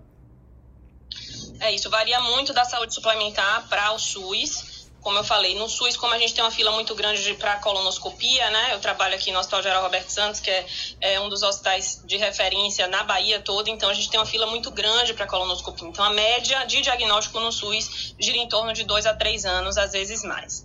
É, mas na saúde suplementar depende muito com quem o paciente passa. Às vezes o paciente tem uma fissura perianal, uma, uma, tem um sangramento nas fezes, que se atribui tudo a uma doença hemorroidária e passa primeiro com o prócto. O prócto, se tiver alguma vivência doença inflamatória vai, vai ser mais assertivo em relação a, a pedir uma, uma calprotectina fecal, pedir logo uma, uma colonoscopia, enfim. Mas se é, no generalista, se ele passa com clínico, é, isso depende muito, assim, mas na, eu diria que em torno de um ano, um ano para o diagnóstico na saúde suplementar, às vezes mais, às vezes menos, dependendo do quem ele, com quem ele passe. Mas é isso. Basicamente, se o paciente tem uma diarreia crônica com mais de é, seis semanas de duração. Ou diarreia ou constipação, porque muitas vezes o paciente também, tanto Crohn quanto retocolite, tem somente constipação. É, com sangramento nas fezes, muco, pus, enfim, qualquer um desses sinais de alarme que eu havia falado, o que não pode deixar passar é um hemograma para a gente observar se tem alguma anemia ou não, perfil de ferro, B12, é, PCR VHS, é, a calprotectina fecal, vitamina D basicamente esse é o screening inicial. Não diretamente a gente pode, a gente precisa ir para exames endoscópicos, mas isso daí a gente já vai ter uma ideia se tem algum grau de desabsorção ou não, é, para ir progredir com, com exames endoscópicos. Basicamente é isso. Muito bom. Perguntas, pessoal, para para Adriana? Vocês têm pedido, vocês, vocês têm pedido calprotectina, vocês utilizam bastante na prática? A gente usa aqui, é, eu trabalho muito com o pessoal da, do imunobiológico, porque eu faço a parte de infecção por imunobiológico, né? Então, Perfeito. toda vez que vai trocar por imunobiológico, passa por nós, para ver alguma alternativa que seja menos. O maior risco do, do infliximab, que é o caso da, da daí do, do Crohn é com certeza doença granulomatosa, né? E doença granulomatosa a gente fala de tuberculose, fala de fungo, né? Micose, né? Criptococose, esporotricose. Então, tem, a gente tem já até. Aqui é uma região, vocês aí na Bahia não tem tanta esporotricose como a gente tem aqui. E aí a gente já tem esporotricose por, por, por causa de infliximab, paciente. Tem, sabe que tem aqui actinomiceto. Nós tivemos uma série de casos com seis actinomiceto crescendo na sutura da. da Anastomose? Da, anastomose. Meu Deus. E, e, aí tem aquela guerra. Pronto, vai tratar. E aí, agora? E o imunobiológico? O que, é que a gente vai fazer com ele? Porque a partir do momento que você tem uma doença granulomatosa, você tem que trocar o imunobiológico. Ou, troca, é. na verdade, trocar o eixo, né? É isso. E a gente tem, do desafio diagnóstico ao início do tratamento, ele é uma guerra do início do primeiro imunobiológico. Mas quando a gente vai fazer a mudança, ele é mais dinâmico. Eu acho que ele já passou por todo o rito, né? Ele já passou pela questão do diagnóstico, da não resposta a imunossupressor, para o uso do imunobiológico, e aí de um imunobiológico para o outro, eu acho que o rito já está todo completo. Mas a, o desafio diagnóstico, e principalmente isso no SUS, é que a gente sabe das limitações da capacidade de se adquirir exames que sejam uma especificidade melhor. Com certeza. Não é, não é a interorressonância, por exemplo, no SUS é muito difícil né, da gente fazer. A interorressonância, a interotomografia. É, por isso que a gente tem que sempre criar é, centros de referência né, e, e, focar nisso aí. Às vezes de cápsula, né, dependendo do grau da lesão ser pequena, para você indicar, não no imunobiológico, mas indicar medicações imunossupressoras é, é, é um. A, a, gastro aqui é bem, bem intenso na universidade, sabe? A gente tem uma gastro bem forte aqui. E E doen doença inflamatória, a gente tem uma patologista só para doença inflamatória. Só para Crohn É. e colite. É. Então, é, é inacreditável. A, a, foi o avô dela, depois o pai e agora ela. Todos de patologia. Só ele, é, eles fazem aqui e dão diagnóstico disso há três gerações, né? Então, ele- ele- os três da universidade. Interessante isso, né? Seguiu Isso é um privilégio, viu, Felipe? A gente queria muito ter patologistas de referências, eh, de referência doença inflamatória em cada localidade, mas o que a gente vê, às vezes, é, são laudos mais generalistas, laudos que não, não colocam né, por segmento o grau da colite, o grau de plasmocitose basal, de, de lesão mesmo celular, bota só, ah, não, tem um infiltrado, linfoplasmocitário, mas não ajuda muito a gente na prática. Então, essa é, é uma estratégia do GDIB também de estar treinando esses patologistas, de estar, não só patologistas, como radiologistas, endoscopistas, no laudo completamente padronizado para favorecer não só é, a, a assertividade diagnóstica, mas para favorecer pesquisas é, é, lá na frente, né? A gente precisa de mais dados do Brasil, a gente está tentando tirar do papel um cadastro nacional que a gente nunca conseguiu saber exatamente qual a prevalência aqui no país das doenças é, e é, é muito difícil, né? Quando a gente fala de pesquisa científica aqui no Brasil, realmente é Inclusive, Adriana, a importância também da qualidade das colonoscopias. Que isso é Sim. importante e a gente tem uma dificuldade, às vezes, na qualidade da colonoscopia, não, não é, é, tanto técnica do médico que faz, quanto da equipamento, do que, é que eles utilizam. E a gente vê hoje até mesmo a, a questão da inteligência artificial acoplada às colonoscopias para melhorar a, a, esse apoio, ser uma terceira visão aí do médico, o terceiro olho do médico, para uma assertividade maior das imagens que a gente encontra durante o exame, né, Adriana? Sim, sim, com certeza. No, no SUS a gente vê muito, muito aparelho já bem ruim, né? São pacientes que às vezes têm, têm estenose, têm aderência, são exames muito difíceis e a gente não conta né, com, com aparelhos de ponta. É, realmente é muito sofrido. Uma coluna que deveria durar 20, 30 minutos acaba durando é, mais de uma hora, às vezes. É sofrido. Mas, mas é isso, há um, há um esforço né, do GDIB e a gente tem várias regionais né, no país e tamo, estamos com várias iniciativas de educação é, permanente, ainda mais com esse recurso agora da tecnologia, né, a gente conseguiu avançar bastante. Os pacientes também, por serem jovens, né, comete muito ali na, entre os 20 e 40 anos, é, justamente na idade laboral desses pacientes, eles querem, eles, eles vestem a camisa né, da, dessa luta e, e eles nos ajudam muito na, nas conquistas, nas bandeiras, por exemplo, essa atualização do rol, os PCDTs, porque antes a gente só tinha o infliximab, né, para o Crohn e para retocolite nem tinha, a gente tinha que, é, em São Paulo, mentia-se muito o CID, em algumas localidades não, ia direto para a judicialização, mas hoje a gente sabe que chegou também o vedolizumab na retocolite no SUS, foi uma grande vitória, tem uma consulta pública aberta agora para o tofacitinib, que é uma pequena molécula, o inibidor do JAK, quinase. É, então, assim, é lógico que no Crohn a gente fica um pouquinho ainda no SUS de mãos atadas. O paciente falhou de anti-TNF, você... Hoje os guidelines já falam, falhou a classe, não adianta você ficar mudando para infliximab, para adalimumab, para certolizumab, falhou, é falha da classe. Então você tem que ir para outro mecanismo de ação, seja um anti-integrina, como o vedolizumab, seja um anti-interleucina 12 ou 23, como, como o estequinumab, mas são alternativas que não estão no SUS, aí vai sempre para judicialização, muitas vezes isso atrasa, é, paciente complica, enfim, é uma, é uma jornada não só para o paciente, mas para quem, para quem lida com esse perfil de paciente. Toda vez que eu ouço a palavra. Toda vez que eu ouço a palavra MAB, eu ouço também o barulho, o barulho de uma caixa registradora. Agora você falando, Adriano, foi. Catim, catim, catim, catim, catim. É importante entender o eixo, sabe? O eixo, porque o eixo moral é esse 1223 e o eixo da imunidade inata é onde cai a história do vedolizumab com a integrina. Essa diferença saber o que está acontecendo com o organismo da pessoa, de que eixo ele está tomando a proporção, é o definitivo para você saber qual droga vai ter um impacto maior no resultado. Né? Para você também não estar fazendo drogas caras sem resultado ou com resultados pequenos. ou pífios. E aí, É às isso. vezes. Ah, desculpa.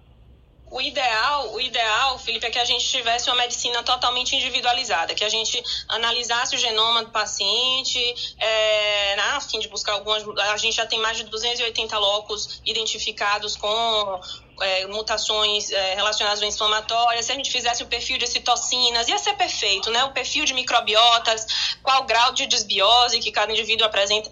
Isso aí lá na frente é, pode ser que aconteça. Hoje, basicamente, a gente vai no certo e a- no, no- no erro e acerto, e lógico. É, tentando traçar qual o melhor perfil de, de, de droga para cada paciente, né? E adicionalmente, Adriana, vamos lembrar que agora, com a questão da Covid, do long Covid, como a gente tem discutido aqui, a gente tem também a- as manifestações gastrointestinais do long Covid, que é exatamente por conta de uma alteração na microbiota e que a gente vai precisar estar alerta também a isso para o diagnóstico diferencial, né? Mariléa, com certeza. Eu acho que microbiota hoje responde por, pela gênese de muitas doenças, obesidade, doenças imunomediadas, alergias, asma. É, e sem dúvida alguma a gente tem que voltar o olhar para isso mesmo. A doença, a- o Covid, ele, ele, ele pega, uma- é um endotelite, né? E, e, e, e, na verdade, é, na doença inflamatória a gente tem muito isso também, por ter úlcera, né? Por ter é, lesão de endotélio, é, isso foi inclusive um tema do, do, do meu doutorado, a gente viu que o, o paciente que está com a mucosa, se ele está em remissão clínica e está com atividade endoscópica com o intestino cheio de úlcera, ele expõe mais o fator tecidual isso ativa mais a cascata, isso ativa mais citocinas inflamatórias como TNF-alfa, é, e, e isso faz mais migração de, de células inflamatórias para aquela região e oferece um risco de trombose maior do que o paciente que está com o cólon todo cicatrizado. É, então, é um tema, o Covid veio para ensinar muita coisa sobre resposta imuninata, né? A gente realmente tem que tem que voltar a olhar para isso aí, o estudo da, da microbiota e, e a interface com, com a coagulação, com a inflamação, com todos esses receptores mil aí que a gente que confunde a nossa cabeça. Mais um desafio para a gente, Adriana, na nossa É, área. já que você tocou nesse assunto, até ia te perguntar o, como que é a suplementação de, de é, lactobacilo ou de outros micro-organismos aí para Crohn e, e RCU. A gente tem alguma coisa? Não funciona. Não. Nenhum trial hoje conseguiu mostrar é, benefício do probiótico na, na cicatrização de mucosa, que é o nosso endpoint hoje, né? A gente não se contenta com a melhora clínica do paciente. É, a- eles oferecem muitas vezes melhora dos sintomas, distensão, é, gases do abdominal, mas em relação à cicatrização de mucosa, não. É, somente uma, uma, um probiótico que é o VSL3, é, tem um, um trial que conseguiu observar melhora na, em relação a bolsite, um subgrupo de pacientes que quando é, uma, uma retocolite grave, por exemplo, fez uma pancolite, aí se confecciona uma bolsa ileal, um reservatório, e às vezes o paciente recorre da doença ali naquele reservatório. Então, foi o único estudo que conseguiu mostrar benefício em relação a a cicatrização de úlceras e é a única indicação que a gente utiliza. Na prática, a gente acaba não, não utilizando.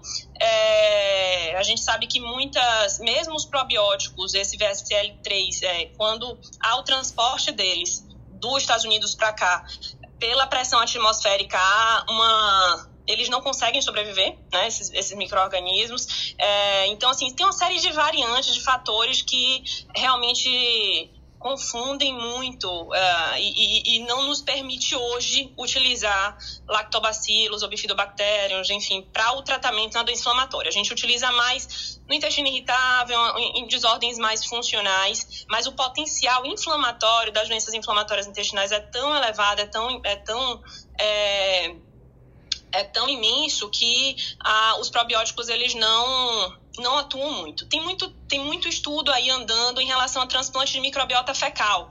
O pool de bactérias é muito maior, infinitamente maior quando a gente faz um transplante fecal.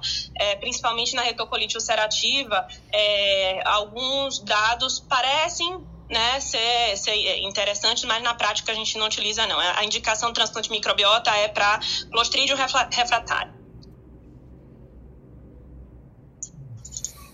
Uou. É, e como vem crescendo o transplante de fezes, né? Crescendo e crescendo forte.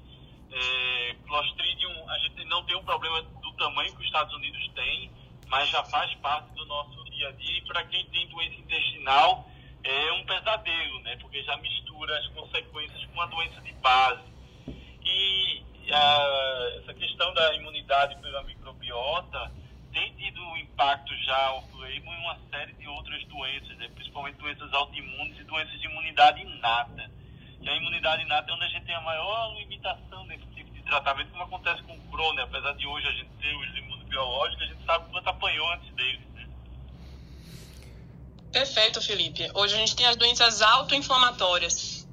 E a gente vai ouvir falar mais disso com a avançada genética, da imunogenética, e que tem terapia-alvos específicas, né? Ou a gente bloqueia a interleucina 1, ou a gente vai para o anti-TNF, ou a gente vai para a interleucina 6. Então, assim, é, essas doenças estão cada vez mais sendo desenhadas e muitas vezes elas se confundem com doença de Crohn, por exemplo, com as doenças inflamatórias intestinais. Então, acho que lá na frente, daqui a uns 10, 15 anos, a gente vai ter uma repaginada disso aí, do conceito de de autoimunidade, o que é que é uma doença autoimune, que é justamente quando você tem linfócitos autorreatores que produzem né, autoanticorpos, e quando a gente tem uma desordem é, autoinflamatória, que é da resposta imune inata mesmo, com macrófagos, neutrófilos invadindo tecidos e causando e orquestrando toda a inflamação. É, gente, eu queria agradecer muito pela oportunidade, infelizmente não vai dar para continuar mais, é, que eu tenho agenda agora às 8 horas, estou super atrasada. Mas foi muito bacana, viu? Parabéns pela iniciativa do Clubhouse. Adriana, muito obrigada. A gente é que agradece pela sua disponibilidade, pela sua generosidade e por compartilhar com a gente esse conhecimento profundo que você tem em doença inflamatória intestinal, que é por isso que você é uma das referências daqui. E ela também faz parte, Fernando, do nosso grupo de gastroarte, que a gente também tem um grupo que, que utiliza das artes para a gente não perder a sensibilidade enquanto médico, para nos ajudar. Então, a Adriana também faz parte desse grupo da gente. Tem evento agora dia 20, né, Marilé? Ah, é, dia 20 a gente vai fazer aqui, mas aí foi um, um, um, não foi nem na, na parte médica, foi um diretor de teatro que a gente fez um trabalho há muitos anos atrás aqui no estado em relação à, à medicina e arte, e ele nos convidou para fazer um evento no sábado no YouTube discutindo exatamente a medicina e as artes. Vai ser bem interessante. Muito bom. Agora eu consigo passar, então. Obrigado, Adriana. Esperamos você amanhã, todo dia, às seis e meia da manhã, estamos aqui. Pode pular para cima, levantar a mão, vir falar, comentar, trazer fofoca. É esse o, é esse o peso dessa sala. É que ela seja leve. Estamos entre pares aqui, pessoas que atuam na saúde, justamente para compartilhar conhecimento, porque, eh, querendo ou não, lá atrás eu ouvi que a medicina era una.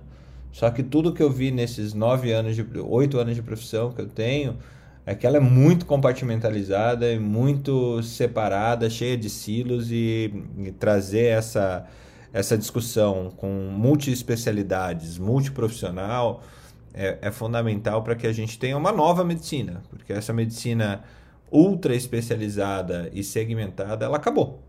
Ela não faz mais sentido. Ela não vai fazer mais sentido. Então, realmente é muito obrigado pela, pelas suas colaborações aí. Com certeza, é um prazer crescer com todos vocês. Um beijo, bom dia para todos. Um beijo. Newton, Ô, fala Fernando, Felipe. Fernando, só para dizer, você imagina, hoje a gente tem 150 imunobiológicos no Brasil, já tem 500 no mundo. A gente vai chegar a 2 mil em 5 anos imagina a, o tamanho que é imunomodulação hoje. Uhum. O que a gente, onde a gente vai chegar em imunomodulação nos próximos 5 a 10 anos? O como vai ser importante um paciente fazer um exame, ter um status da sua imunidade na mão e saber qual é a melhor droga para ele naquele momento. Né? Porque tudo vai ser baseado até na falta do uso de antibióticos. Eu, eu dei uma aula um dia desse, tem até o vídeo no YouTube é, a era pós-antibiótico. Como eu vou tratar as pessoas sem antibióticos? Já existe imunobiológico para algumas infecções, para pseudomonas, já existe imunobiológico para parvovírus, já existe imunobiológico para CMV. Então, a gente vai avançar muito nessa, nessa questão no futuro, principalmente com os imunossimilares, biosimilares. Com certeza tem todo um caminho industrial absurdamente grande nisso daí, né? Uh, Newton, bem-vindo. Agora eu consigo abrir para você. Desculpa antes. Bem-vindo, bem-vindos, bem-vindos todos os novos aí ouvintes, né, do, do troca de plantão. Eu quero dizer é, que eu é, fiz uma revisão completa agora aqui com a Adriana sobre doença de Crohn e doenças inflamatórias intestinais. É, foi show de bola, né? Muito completo, muita informação. E é uma baiana que fala rápido, né? Ela consegue dizer muita coisa em pouco tempo. Eu achei bacana demais. Oxe, foi, que história é essa? Foi uma baiana que fala rápido, eu gostei. gostei. Não, é uma baiana que fala rápido, eu já Não, pois a, agora eu sabia que eu ia provocar Marileve, isso foi, isso Ixi, foi de propósito. baiana que fala rápido. Vai, vai, mas, mas bom, vou dar, dar sequência aqui. Desculpa a polêmica aí, mas, mas, foi, mas foi jóia, ótimo. Felipe, quando tu fala desses negócios aí, eu já até anotei aqui, 500 imuno, imuno biológico, começa a dar um suor frio aqui já, porque não sei como é que a gente vai pagar essa conta no final. Sua, meu filho, sua e que esse negócio aí é feio. Pode suar que é tranquilo. O negócio tá feio. Bom, pessoal, eu sou médico formado pela UFP, né? O Universidade Federal do Piauí, então estou falando aqui diretamente de Teresina. Sou cardiologista, ecocardiografista, minha e é, fiz um doutorado na Unifesp, Universidade Federal, Federal de São Paulo. Morei em São Paulo 10 anos. Fiz cardiologia no Hospital do Servidor Estadual em São Paulo. É, depois voltei para Teresina, fiz um MBA em gestão empresarial, um MBA em gestão em saúde. Né? Pivotei minha carreira para a área de gestão, principalmente agora, apesar de ainda atender consultório. E faço eco, faço exames ainda também. E hoje, atualmente, eu estou como vice-presidente da Unimed Teresina e estou também na área de gestão do HU aqui da UFP. É, também sou um a, ficcionado por tecnologia é, e assim também estou parceiro aí de uma startup de telemedicina neste momento. Então esse aí é o meu, vamos dizer assim, meu currículo resumido. É, é, Fernando, vai, vai notícia agora? Dá tempo? Newton, fala, fala sua notícia rapidinho aí pra gente. Dá, pode falar, Newton. É, bom, Fale rápido, viu? eu vou falar rápido também agora. Vou controlar o fala que nem baiano rápido. Ó, tá ligado o cronômetro. É, eu li um aqui que foi um estudo feito na USP, é, que o é, exercício físico pode ser aliado em tratar a fraqueza muscular pós-Covid. Né? Isso pode parecer lógico, né? A gente já, já, já faz isso na prática com a fisioterapia e tudo. É, mas eles colocam aqui que essa pesquisa foi feita, é, feita uma análise da ECA, da enzima conversora de angiotensina 2, é, aonde a COVID, um dos mecanismos de ação dela, ela reconhece a, a, a ECA na membrana da superfície das células, né? A proteína spike, ela, ela se liga na, na ECA e ela danifica a função dessa enzima. E essa enzima, ela tem uma importância na atividade do músculo esquelético. Então, pós-Covid, ela fica disfuncional. E, e, esse estudo mostrou que a realização de é, atividade física após a Covid, ela reverte essa disfunção da ECA. É um grupo da USP que estuda a ECA desde 2010, né? Então eles têm bastante é, experiência, é o Laboratório de Bioquímica e Biologia Molecular do é, exercício da USP.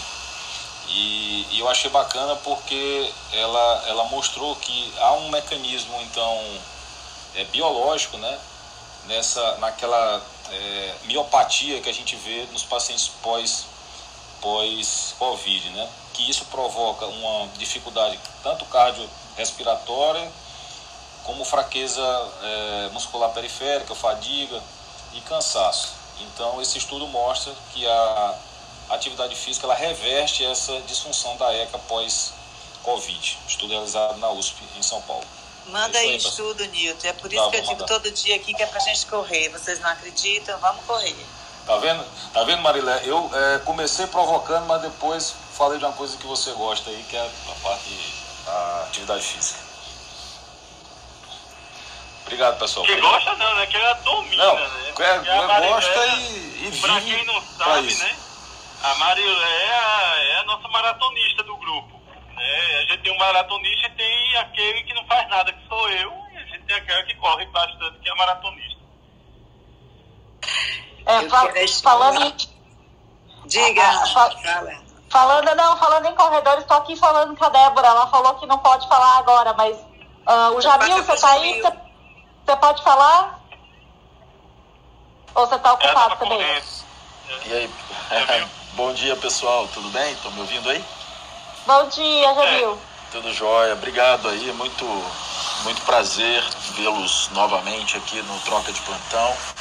Eu falo sempre que a melhor sala é, para a parte médica e com troca de informações, que eu acho que é muito rica. Né? Então, eu, bem, eu sou médico também, formei pela Federal do Espírito Santo, fiz residência no Hospital das Clínicas da USP, Clínica Médica, Cardiologia e Cardiologia Intervencionista, trabalho no setor como gestor de serviços de hemodinâmica e sou CEO, estou como CEO da WeCare, que é uma startup de Data Science e Telemedicina uh, aqui em São Paulo.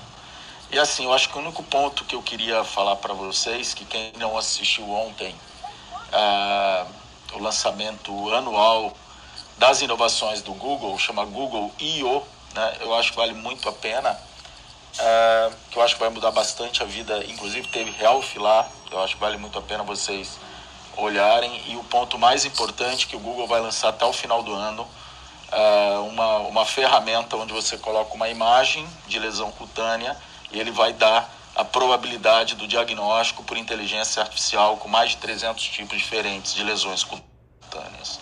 Eu acho que a nossa profissão vai passar por uma mudança, então é, já vem passando, né? Eu vi a Mariléia comentando aí sobre a inteligência artificial para o diagnóstico de endoscópico e, e isso está cada vez mais próximo da gente, né? Para quem não sabe e fica com medo dessas coisas, que vai tirar o emprego, etc. e tal, a, a minha experiência é completamente diferente. muitas vezes você acaba recebendo até pacientes com um aumento muito grande de, de, de, de diagnósticos uh, inadequados ou borderlines e você acaba aumentando sua, o seu volume de, de, de, de consultas e procedimentos, etc. Né? Então, é, porque isso ganha escala populacional e as pessoas acabam usando e, obviamente, acabam procurando o médico depois daquilo, porque efetivamente é, ou tem um, uma dúvida ou um diagnóstico é, é, que vai causar um certo espanto. Né? Então, assim, eu, eu fico com muito medo dessas tecnologias de uso populacional porque muitas vezes você não vem com uma orientação médica, uma orientação adequada. Então, quem acha que vai perder o emprego, muito pelo contrário, vocês vão trabalhar muito mais, tá? A experiência de quem trabalha com isso desde 2014. Então, só já fiquei, fiquei para falar, oi, poisão, Felipe. Não, eu estou dizendo, vai perder o emprego sim, se você continuar fazendo o que está fazendo do mesmo jeito pelos próximos anos. Esse vai perder o emprego sim. Agora, se você fosse é, adaptando essas novas tecnologias é, e a possibilidade do que ela pode trazer para todos nós, não tenha dúvida.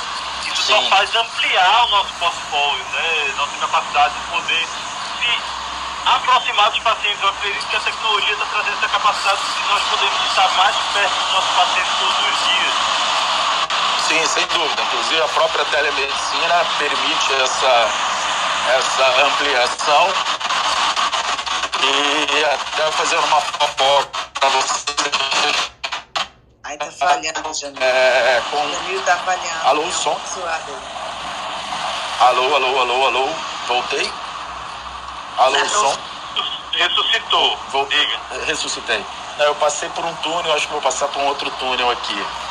É, a gente fechou uma parceria com um dos metrôs aqui da cidade de São Paulo aonde o transeunte vai ler um QR Code e ele vai poder agendar uma teleconsulta uh, usando uma das nossas ferramentas. Então eu acho que uh, isso faz com que, obviamente, você amplie o seu espectro né, em termos de, de acessibilidade aos seus pacientes. Né? Então, assim, até um case meu pessoal, desde que eu comecei a fazer telemedicina desde 2014, eu pelo menos dobrei o número aí de de atendimentos médicos, entre outras coisas. Né? Então eu acho que a gente tem que parar de, de não ver essas, essas tecnologias como possíveis e presentes e obviamente ficar é, acompanhar a troca de plantão, porque vira e mexe a gente vem aqui falar um pouquinho sobre isso com vocês.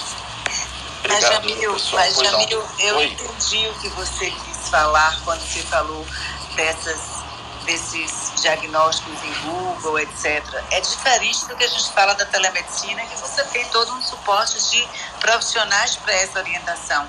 Eu acho que vai acontecer, ah, com, com, como já acontece hoje com o Dr. Google, é exatamente o que você disse aí, como acontece num programa de domingo à noite, quando sai alguma coisa médica, no outro dia o consultório está lotado. Eu acho que é a gente organizar na mente dos nossos pacientes, organizar e direcionar para o, o, o, mais adequado, e não apenas aquela informação que ele vai buscar nesses canais que não são canais com orientação médica efetiva. Então, eu acho que eu entendi o que você quis dizer. Vai aumentar um volume de procura para gente exatamente porque vai chamar atenção e eles vão te procurar. E a gente tem toda é. a responsabilidade dessa orientação. É? Por, exato. Por exemplo, Marília, até fazendo um parênteses aí, um adendo da sua, do seu comentário, né? Ah, sempre nós que somos cardiologistas intervencionistas, e hoje cada vez eu faço menos esse papel, né, por conta da própria WeCare, enfim, mas quando surgiu a tomografia de coronária, todo mundo achou que o cateterismo diagnóstico ia desaparecer. Então, durante cinco anos, ao longo da minha residência na USP, a gente achou que ia diminuir ou até mesmo parar o cateterismo. Para quem não sabe, cateterismo, do ponto de vista financeiro, paga até pouco né, em relação à angioplastia. Né? Mas o que nós vimos foi completamente distinto. Hoje, quando alguém faz uma tomografia de coronária e tem um score de cálcio, né, que é um dos uma, da, um do, uma das métricas acima é, do percentil para a idade, o cara acaba pedindo cateterismo e muitas vezes vem, vem CAT branco. Então, o que, que eu quero dizer? Muitas das tecnologias que a gente acha que vão substituir, e sendo muito honesto para vocês, eu quero que vocês façam um parênteses do ponto de vista de, de diagnóstico, metodologia diagnóstica, é, o que uma tecnologia substituiu a outra na medicina. Muito pelo contrário, o que nós temos é, uma, é, é incremental o ter a, a, a, exatamente. Você tem uma, uma complementariedade né, em relação a métodos diagnósticos. E muitas vezes você acaba aumentando o número de, de, de procedimentos simplesmente porque ou você acha algo que você, né, é o famoso coelho na cartola, né, você acaba achando é, alguma coisa que você vai acabar pedindo outro exame propriamente dito. Né? Então, é, eu acho muito legal a história do Google, né? e todo mundo ontem me ligou, me perguntando, enfim, eu estava acompanhando. Esse lançamento vale muito a pena. É, é como se aquele, aquele, é, são aqueles eventos anuais que ocorrem das grandes, das big techs e, e vale, é, em todos os setores e o pessoal ficou muito preocupado, inclusive minha sobrinha que é dermatologista, falou, tio, eu vou perder meu emprego. Eu falei, muito pelo contrário, você nunca vai, você vai trabalhar mais do que você trabalhava, porque, e obviamente hoje ela usa telemedicina também para acompanhar os seus pacientes. Então o que, é que eu quero dizer? A gente está ampliando o nosso espectro de acesso.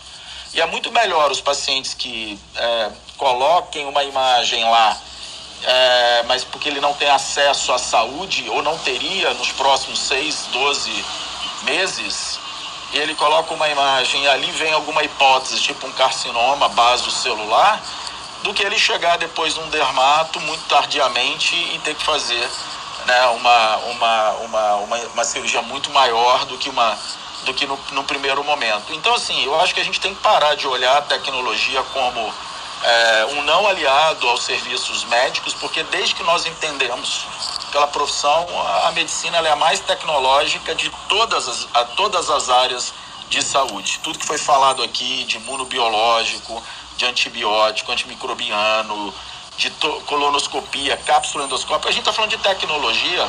Então, que medo é esse, né? Eu acho que a gente tem que catequizar os jovens médicos, e é isso que a gente faz o tempo inteiro, é, para aprender de fato a usar em seu próprio bem, em próprio bem do paciente.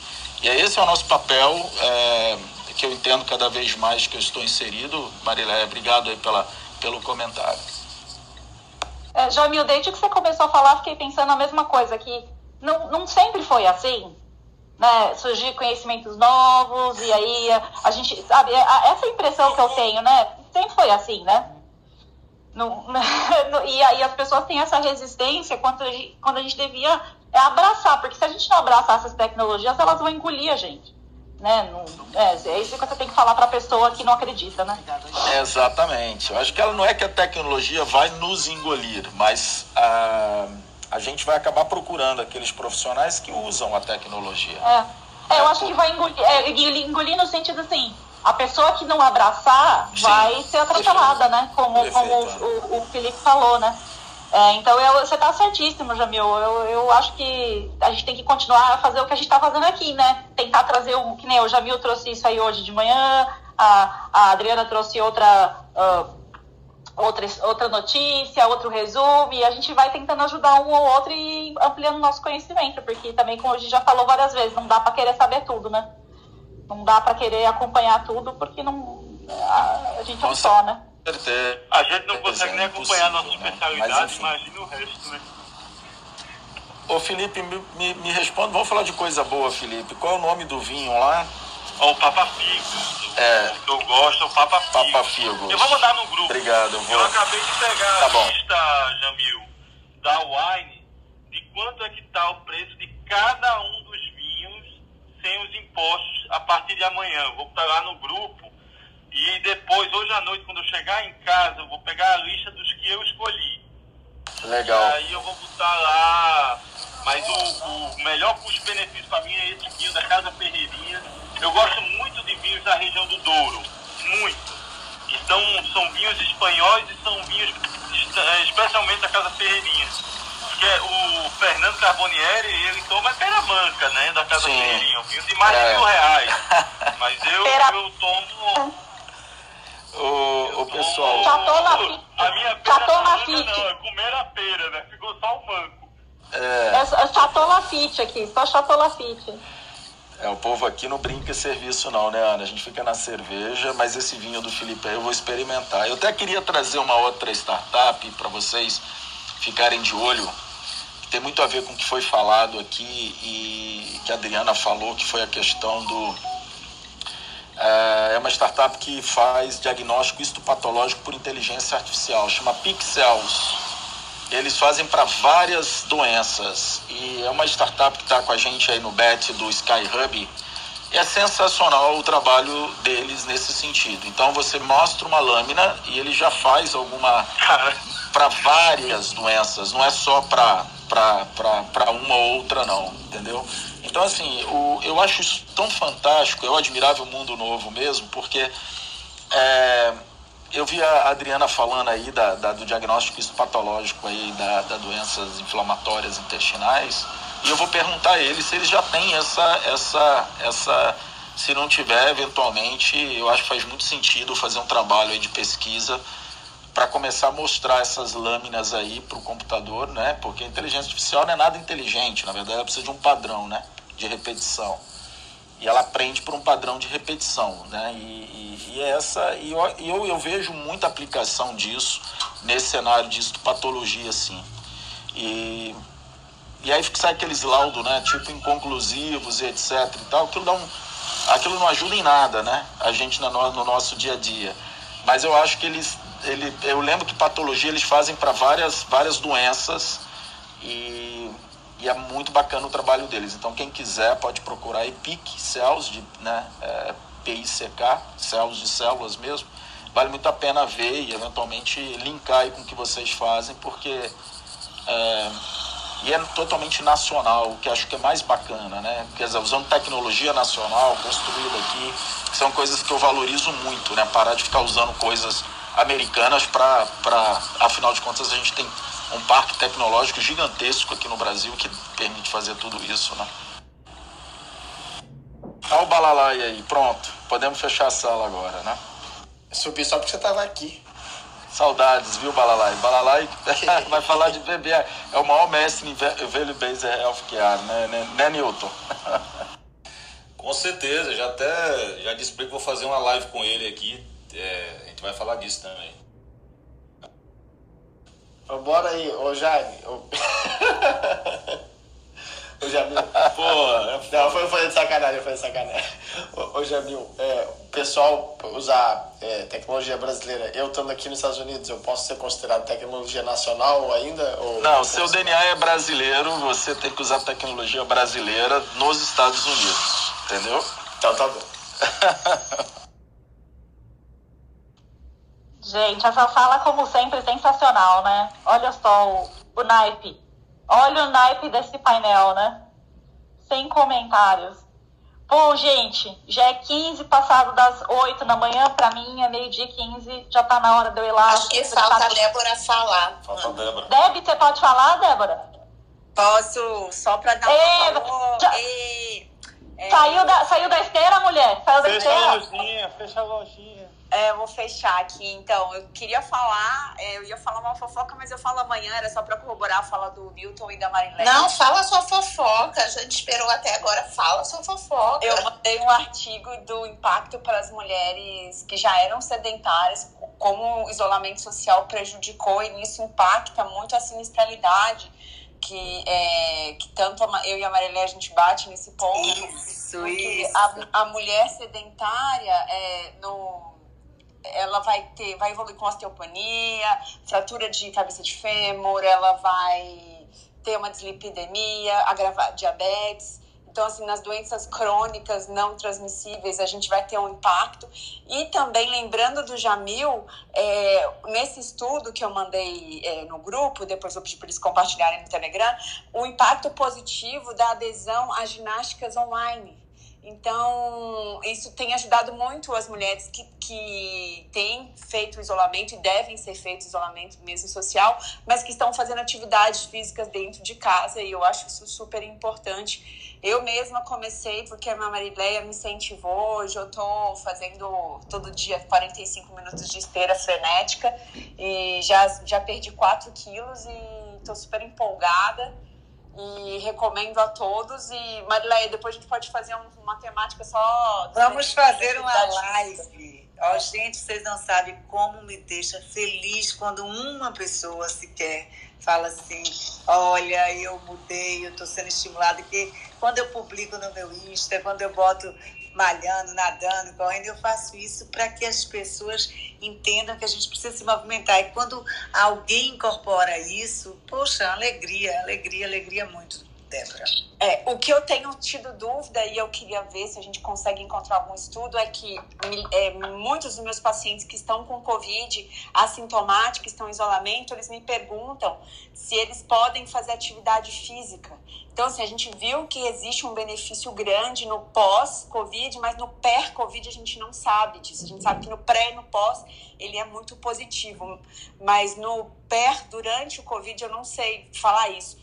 Eu sei que um fisioterapeuta ele já recomenda a fisioterapia respiratória no, no pré-Covid, mas atividade física leve a moderada, eu não vi nenhum estudo sobre isso, Marilé. Eu acho que vale a pena a gente dar uma vasculhada aí nesse material, porque quando for assintomático, as pessoas estão sentindo muita falta de atividade física até nesse período de 14 dias.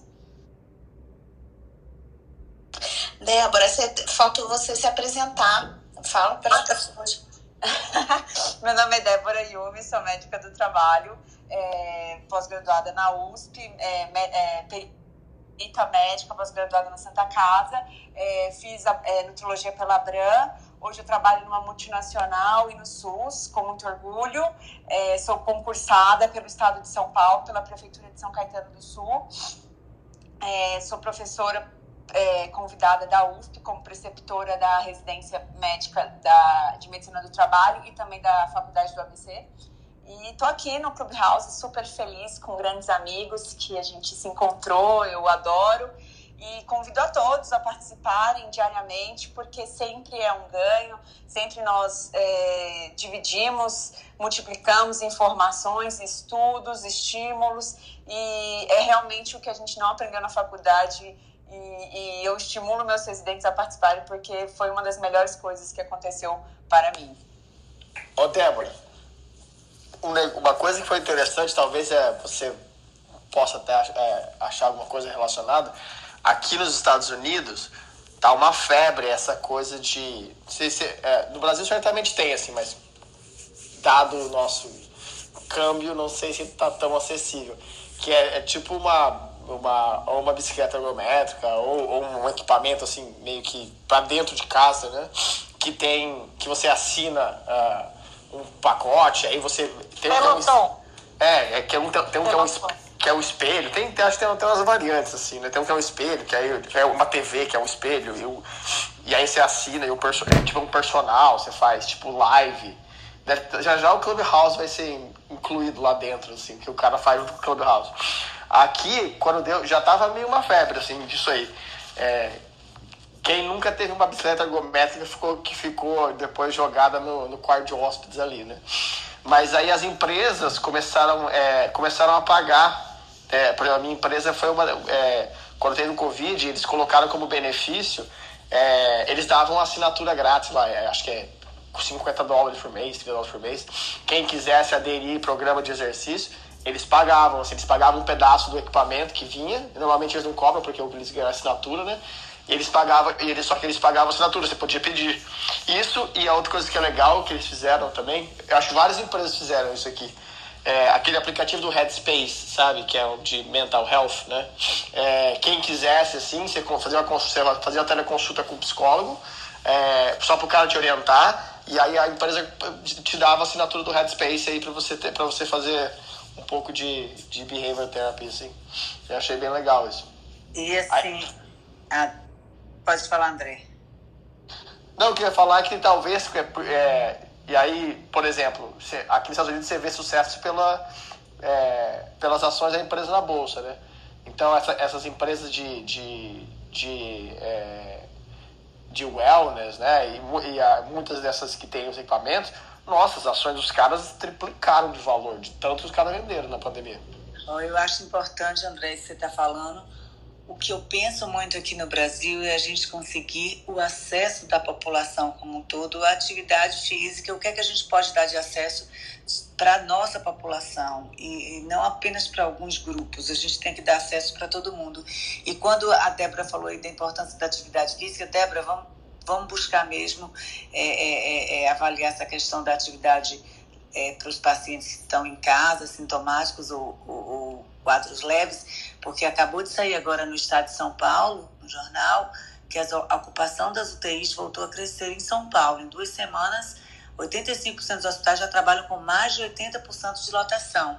E já está faltando kit de intubação. Então, a gente está vindo que está voltando novamente. Enquanto a gente está nesse, nesse problema da vacinação aqui no Brasil, de, de para a população como um todo, a gente precisa é, é, evitar que essas pessoas que estão em casa com quadro leve ou assintomáticos também piorem seus quadros por uma questão de sedentarismo. Então, assim, me preocupa muito essa matéria que saiu agora, porque a gente vê aqui em Salvador, a gente, como eu falei ontem, já estamos com os gripários lotados, já estamos percebendo um aumento de procura nos hospitais privados também, e é uma preocupação real, e a gente precisa fazer a, a alguma coisa, pelo menos na parte da saúde, da prevenção, para minimizar isso aí. E, e, achei muito legal a matéria que você mandou em relação ao sedentarismo em mulheres nessa pandemia. E com relação à questão do wellness que o André falou, é, a gente tem uma sala também de segunda a sexta, às 8h55, que a gente faz meditação. Então, quem quiser pode seguir, tem um clube, né, que é o Tata Healing no Brasil, pode ir no meu perfil, vocês veem e compareçam para ter 30 minutos no dia que vocês vão se dedicar a um bem-estar mental também.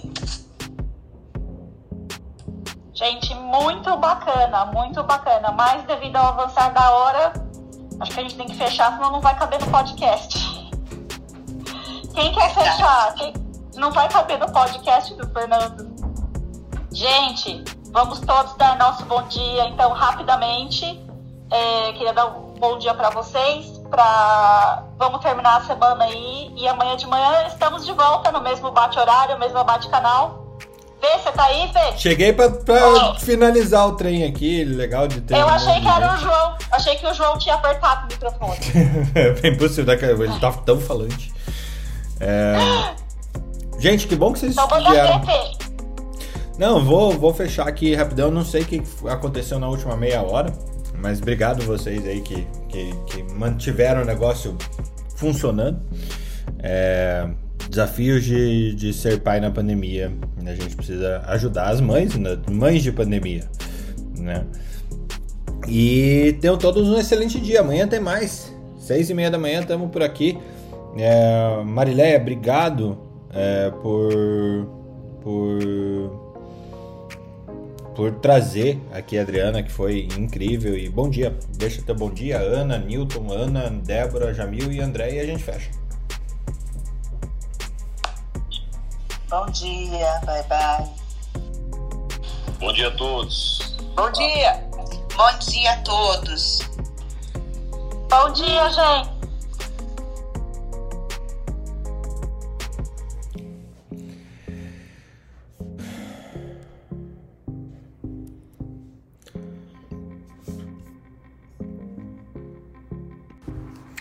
Academia Médica. Bem-vindo à revolução do conhecimento em saúde.